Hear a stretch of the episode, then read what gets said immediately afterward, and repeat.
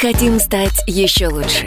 И нравится тебе бесконечно. Специально для тебя мы создали новый сайт – радиокп.ру радиокп.ру Заходи, и ты можешь делать все. Слушать, смотреть, читать. Подкасты, видеотрансляции из студии, текстовые версии лучших программ. радиокп.ру радиокп.ру Заходи, мы удивим тебя.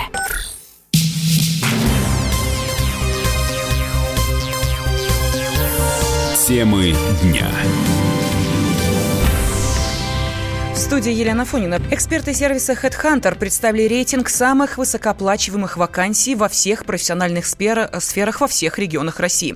В рейтинг попали 20 вакансий. Это предложение от 100 тысяч рублей в месяц и выше. На самую высокую зарплату может претендовать ведущий iOS-разработчик в Москве. Ему предлагают 300 тысяч рублей в месяц до вычета налогов. В список высокооплачиваемых вакансий месяца также вошли предложения из Екатеринбурга, Новосибирска, Тулы, Казани и Ростова-на-Дону. Это программисты, главные инженеры и специалисты по логистике. На такие зарплаты может рассчитывать только действительно хороший специалист своей области, считает эксперт по трудоустройству Алена Владимирская.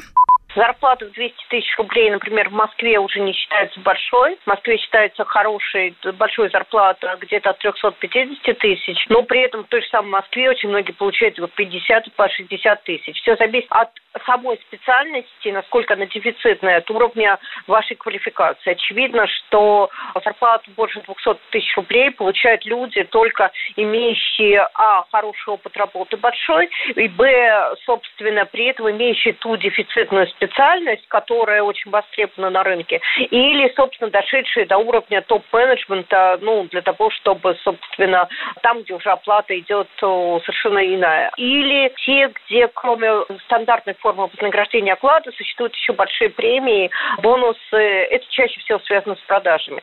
Кто эти люди? Ну, во-первых, как я говорила, это обычно топ-менеджеры. Второе, это все дефицитные специалисты. Например, программисты, онлайн-маркетологи, соответственно, особенно хорошие финансисты, хорошие коммерческие директора.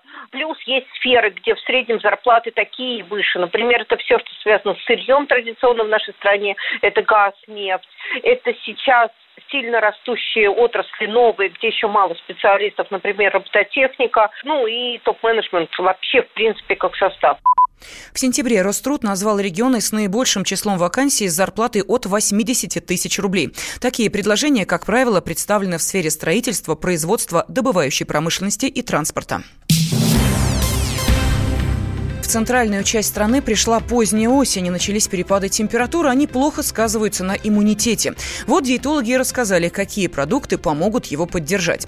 Оказывается, цитрусовые не самый лучший поставщик витамина С, как это принято считать. Куда больше э, его в квашеной капусте и болгарском перце. Вообще не надо пренебрегать темно-зелеными овощами и салатной зеленью. Шпинат, петрушкой также нужно есть морковь, брокколи и перец.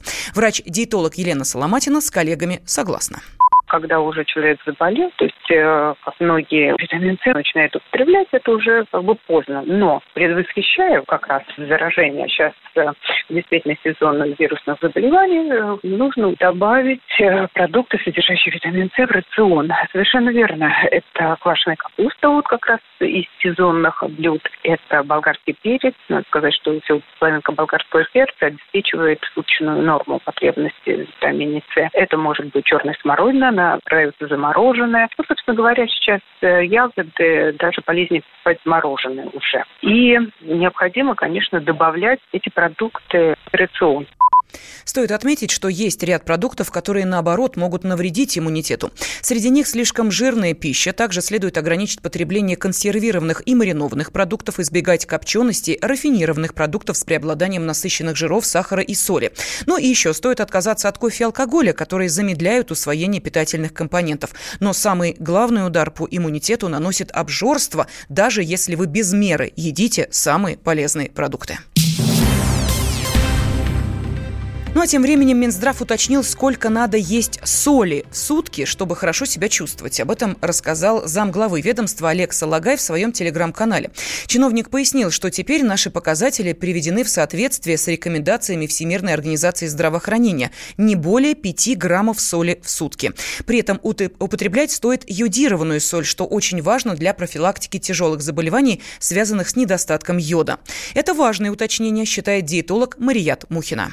У нас было 9 грамм в сутки, а э, уже во всем мире давно 5 грамм, потому что уже давно выяснена связь с э, повышенным употреблением соли со многими болезнями, в частности с эссенциальной гипертонией, когда вот эти рецепторы, которые возбуждаются вкусовые, постоянно заставляют человека есть больше соли, что сказывается на тонусе сосудов, на работе сосудодвигательного центра в головном мозге, на ригидности сосудной стенки и в дальнейшем приводит к формированию повышения давления.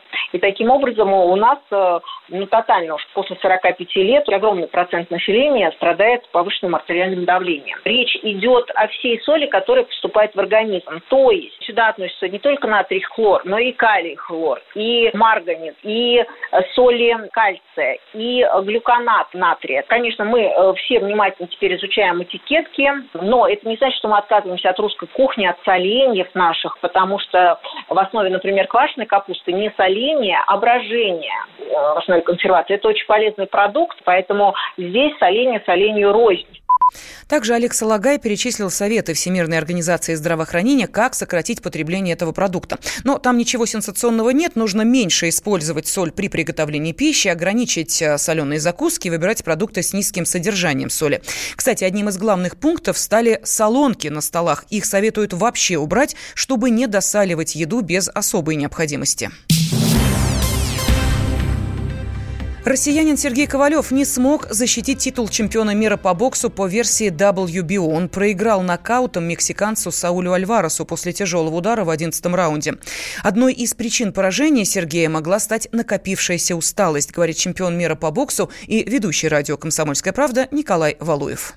У Альвареса, в принципе, переход в полутяжелую весовую категорию произошел достаточно комфортно. Но это видно, что ему не нужно гонять вес, но само по себе для любого боксера очень хорошо. И это буквально с первых раундов видно было, что осторожничает Ковалев, пытается сохранить силы. Это лишний раз доказывало его, в принципе, усталость неготовность э, проходить дистанцию в таком яростном, энергичном стиле, который исповедует сам Альварес, а с ним по-другому нельзя. Тем более, что удержать его порыв на дистанции достаточно сложно. К четвертому раунду лично для меня было так уже все понятно. Я думал, правда, что, может быть, э, Сергей продержится 12 раундов, но не сложилось, не срослось. Как говорится, бокс есть бокс. Разница в технике, в тактике была, ну, как бы, серьезная, явно заметна. И Сергей, самое главное, дал Альваресу работать. А для него это подарок, которым он обязательно воспользуется. Что он и сделал. 36-летний Ковалев потерпел четвертое поражение в 39 поединках. На его счету также 34 победы и одна ничья. 29-летний Альвара содержал 53 победы, также у него одно поражение и две ничьи. Ну а тем временем Сергей Ковалев не планирует завершать карьеру после этого поражения. Об этом заявил менеджер боксера. «Мы собираемся вернуть свой титул», — сказал он. Также стало известно, что гонорар россиянина за этот поединок будет выше 3 миллионов долларов, о которых говорилось ранее. Точную сумму представители боксера решили не раскрывать. Темы дня. Иркутск. 91,5. Воронеж. 97,7. Краснодар. 91,0. Тюмень. 99,6. Анапа. 89,5. Владимир. 104,3. Барнаул. 106,8. Екатеринбург, 92,3. Санкт-Петербург, 92,0. Москва, 97,2. 97,2. Радио «Комсомольская правда». «Комсомольская правда». Слушает вся страна. Слушает вся страна.